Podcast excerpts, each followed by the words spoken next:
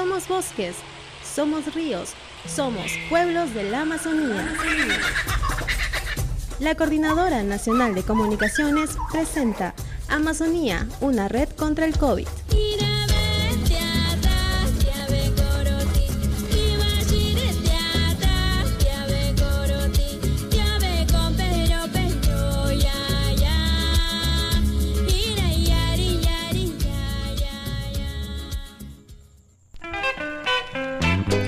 Bueno, saludos a quienes se conectan con este espacio radial. Esta es una producción de la Coordinadora Nacional de Comunicaciones, en donde, recordemos, nos enfocamos directamente en la selva peruana y todo lo que se genera a raíz de la Declaratoria de Emergencia Nacional y la alerta mundial por la expansión del nuevo coronavirus o COVID-19.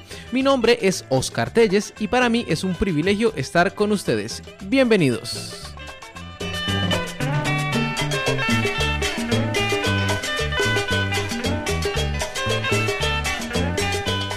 Y les comentamos que la situación del nuevo coronavirus, como lo hemos venido enunciando desde emisiones anteriores, genera una serie de dificultades para el sector educación. Pero, ¿cómo se proyecta el futuro de la educación en la selva del país? Ante las dificultades nos queda aprender, pues es conocido por todos que la pandemia no trajo las dificultades, sino que reveló esos puntos en donde el sistema educativo flaquea y que todos debemos mejorar como sociedad. Hay zonas de la selva donde, de acuerdo a la normativa, se pueden retomar las clases presenciales. Eso sí, la idea es no dejar de lado cada una de esas medidas de prevención que propone el sector salud. Bueno, es el caso de las escuelas en jurisdicción del Parque Nacional El Manu, esto en la región Madre de Dios. Vamos a escuchar un informe de Gabriela Peña desde la ciudad de Puerto Maldonado con esta información. ¿Qué es lo que pasa allí en el Parque Nacional del Manu? Nos lo cuenta nuestra colega. Desde Puerto Maldonado le saluda Gabriela Peña de Radio Madre de Dios. El director regional de Educación, Carlos Carrasco Polanco, informó que se ha solicitado al Ministerio de Educación que las instituciones educativas públicas ubicadas dentro del Parque Nacional del Manu inicien con las clases presenciales, debido a que estos sectores no cuentan con señal de televisión, radio o internet para acceder a la estrategia educativa Aprendo en casa. Durante la conferencia de prensa del Comité Regional de Seguridad Ciudadana, Carrasco Polanco sostuvo que se ha pedido hacer una excepción en la normativa del Ministerio Público que indica que como requisito para el reinicio de clases presenciales, la provincia donde se ubican los colegios no debe tener más de 10 casos positivos de COVID-19. Escuchemos las declaraciones del director regional de Educación. Lamentablemente, este, estas comunidades de Yomibato, Tayacome y Cacautal se encuentran ubicados dentro del distrito de Fiscarral, la provincia de Mano. Y a nivel de provincia, pues eh, tienen un, número de 147 casos que prácticamente eh, desde el punto de vista legal ya no sería factible su aprobación. Sin embargo, esta preocupación, porque son niños y jóvenes que se encuentran dentro del Parque Nacional del Mano, donde se encuentran en situación de aislamiento, donde no tienen ningún tipo de conectividad ni a Internet, ni a televisión, ni a radio.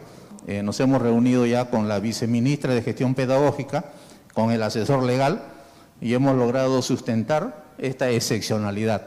Y en los próximos días debe estar saliendo una norma en la cual Madre Dios va a ser eh, excepcionado y va, vamos a tener la oportunidad de poder ya autorizar las labores presenciales en estas comunidades eh, que se encuentran dentro del Parque Nacional del Mano. En otros temas, Carrasco Polanco descartó que este año los alumnos pasen de grado de forma automática. Indicó que por una mala comprensión del tema existen estudiantes que han decidido abandonar las clases virtuales. Por esta razón, se ha decidido motivarlos para que en octubre retomen las clases a distancia y accedan al reforzamiento que se dará el próximo año durante los meses de enero, febrero y marzo.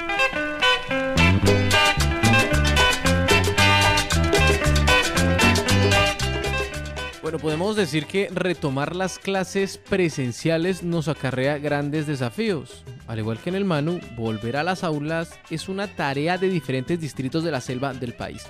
Pero dar un empujón fuerte a las mejoras del sistema educativo es algo que nos va a permitir solucionar los problemas como el que vamos a presentar a continuación.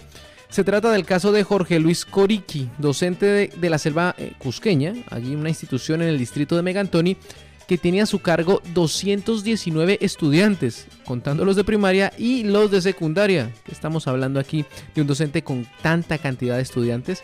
El informe con Marilyn Zamora desde Radio Quillabamba.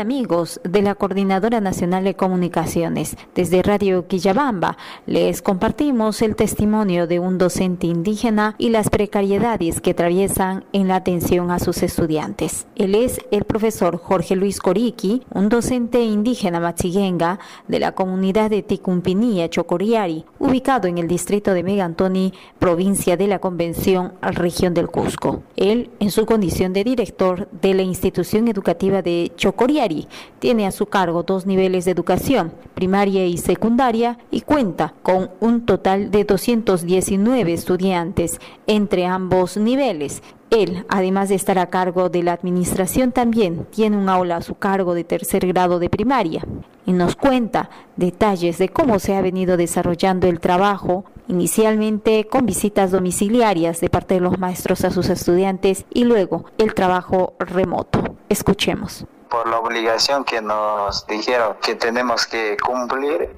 íbamos pues en las casas, pero luego a todo eso, también nosotros como docentes tenemos miedo también a morir o, o vamos a seguir eh, haciendo las clases.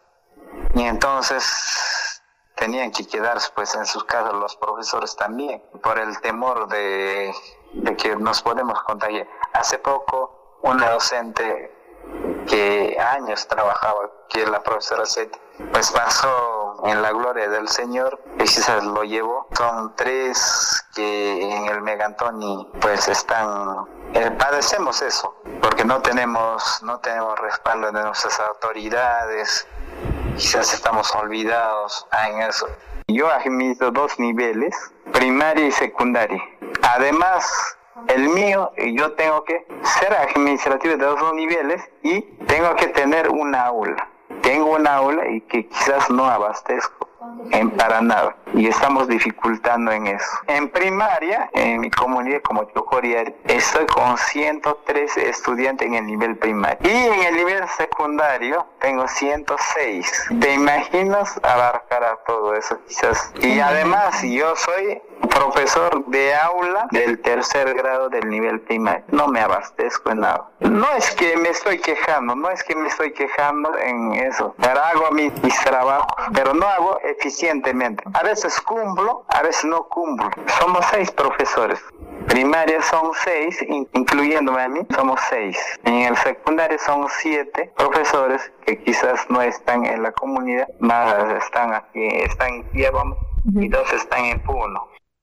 Estas dificultades no las evidencia el Ministerio de Educación ni las instituciones que las representan, como la UG, la Convención, menos la Municipalidad de Megantoni, que se precia en tener el mayor presupuesto a nivel nacional por el canon gasífero, pero no resuelve estas grandes brechas.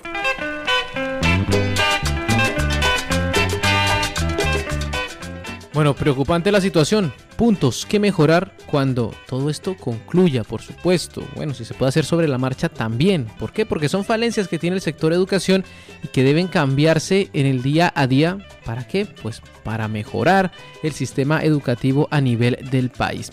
Solucionar este tipo de inconvenientes es un llamado a nivel de sociedad.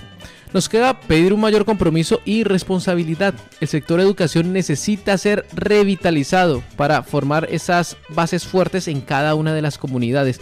En su momento también Elena Burga, ex viceministra de Interculturalidad, expresó a la Coordinadora Nacional de Comunicaciones esos detalles que se deben tener en cuenta para garantizar una educación continua y también de calidad. Vamos a escuchar ese conversatorio, esa, esa intervención de la señora Elena Burga.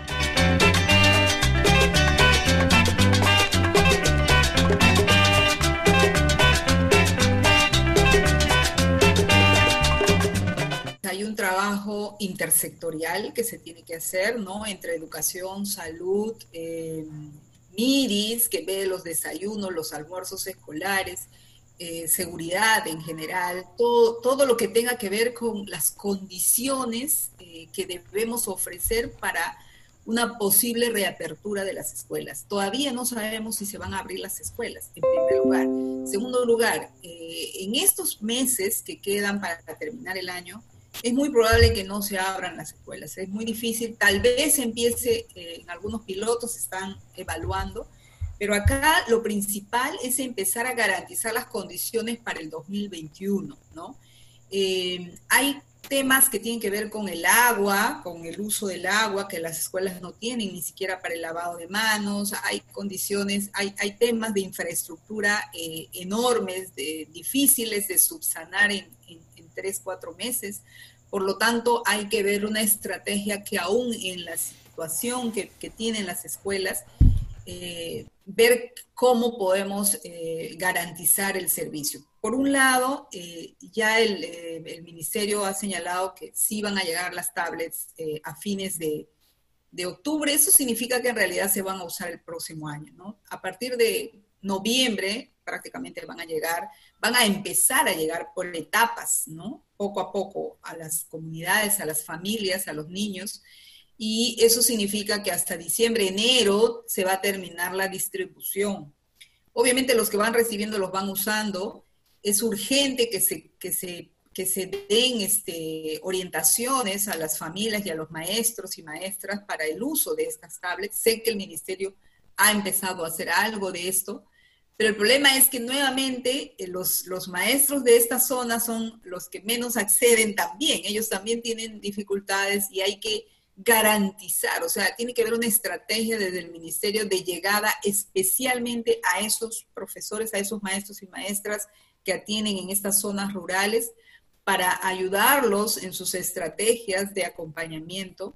Y eh, yo sí creo que tenemos que hacer, el Estado tiene que hacer un esfuerzo mayor por garantizar la conectividad, porque esto puede demorar incluso, no sabemos, pero hasta puede ser que el próximo año hasta mediados de año sigamos con esta educación a distancia y no podemos seguir el próximo año como ha sido este año, que no se conectan los niños. Entonces hay varias estrategias. Por otro lado, los gobiernos regionales con sus DRES y sus SUGELs tienen que tener propuestas. O sea, ellos conocen sus territorios y ellos ya deberían ahorita estar recogiendo las buenas prácticas que han tenido muchos maestros de hacer clases por ejemplo, de ser maestros itinerantes que van visitando las escuelas, tener su agente educativo que, le ayude en la comunidad, una persona, un joven. Eh, hay muchas estrategias que se han venido dando. Yo creo que no hay, no hay una sola respuesta, o sea, tenemos que ver varias estrategias eh, para seguir, para buscar la manera de llegar a los niños. Mm, además, del trabajo que tiene que hacer el Ministerio de Educación de avanzar lo más que se puede en la conectividad, en la electricidad, las comunidades, con el Ministerio de Transportes, con el tema de la alimentación, con el tema de la infraestructura, que tenemos que en varios planos ir, ir avanzando con estas condiciones. Bueno, está la entrevista, la intervención. Se debe avanzar en la mejora de esos detalles que de repente hacen flaquear al sector educación. Hay que solucionar inconvenientes como el de Jorge Luis Coriqui, que escuchábamos hace unos minutos, y para esto necesitamos esos esfuerzos. Vamos a resaltar también esa estrategia gestada desde la provincia de San Ignacio, allí en la región Cajamarca, en donde los niños, guiados por una joven comunicadora, cuentan cuentos a toda la comunidad conozcamos este proyecto. Cuéntame una historia y el informe con nuestros amigos desde Radio Marañón.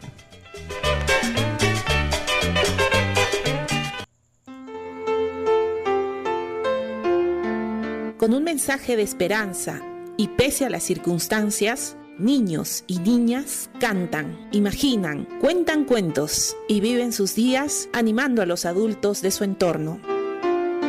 ¿Dónde? Hoy les contamos la historia de niños y niñas del distrito de La Coipa, uno de los siete distritos de la provincia de San Ignacio en la región Cajamarca. Ellos y ellas, junto a una joven comunicadora de nombre Lady Ramírez, hacen realidad el proyecto Cuéntame una historia.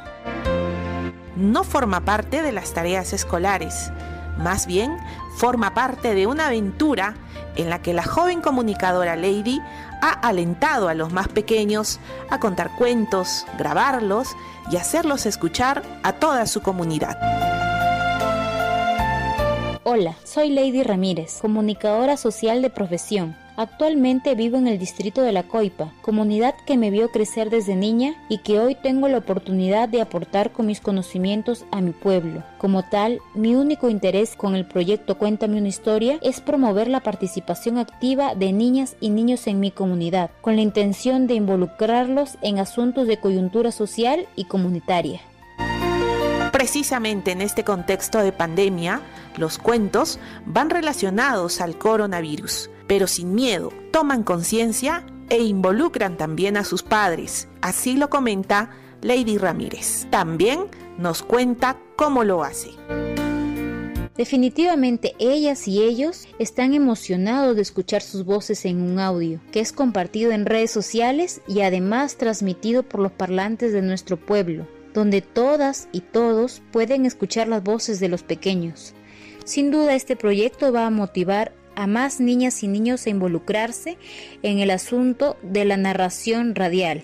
Para grabar a los pequeños, previamente he debido conversar con los padres acerca de este proyecto y los he notado motivados a que sus hijas e hijos participen en un proyecto que les permita no solo desenvolverse actoralmente, sino también imaginar, crear, identificarse con sus personajes y claro, también empoderarse con temas actualmente vigentes, como lo es el COVID en nuestro país. En este caso en específico son nuestras niñas y niños quienes lo van a apreciar porque es algo nuevo y novedoso para ellos. Y hoy, en tiempo de pandemia, con las niñas y niños en casa, qué mejor idea que ayudarlos a despertar su imaginación e involucrarlos en temas sociales que les permita reflexionar sobre sus acciones y las acciones de su entorno, para así, desde las pequeñas acciones, lograr cambios en el hogar con los padres, los hermanos y demás integrantes de la familia. Y a los niños, participar de la magia de los radiocuentos les encanta. Participar porque es muy bonito y mis papás me felicitan. Sí, porque podemos participar y aprender a través de las historias que contamos. Me siento feliz porque participo y los demás me pueden escuchar mi voz. No solo mi papá o mi mamá, sino muchas personas porque estos cuentos se publican en redes sociales. Desde la Coipa, en la provincia fronteriza de San Ignacio, niños y niñas muestran su esperanza y quieren compartirla con todos y todas. Yo canto porque quiero vivir sin virus y sin enfermedad. Yo canto para poder respirar el aire y su libertad. Yo canto porque quiero estar sanita en todo lugar. Yo canto porque quiero volver a jugar, sin miedo de poderme enfermar.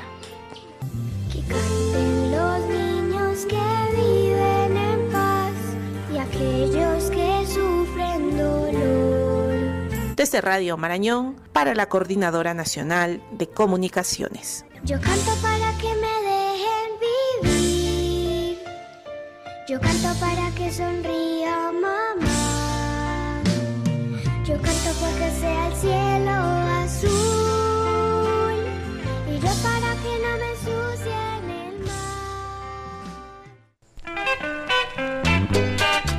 Bueno, ahí estaba esa bonita experiencia desde la región Cajamarca que nos sigue dejando ver cómo pueden existir alternativas para solucionar esos impases, esos pormenores, esos problemas, esas grandes problemáticas en el tema del sector educación.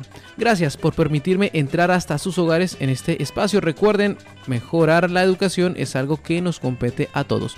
Esta fue una producción de la Coordinadora Nacional de Comunicaciones. Muchas gracias y hasta siempre. Les saluda Oscar Telles.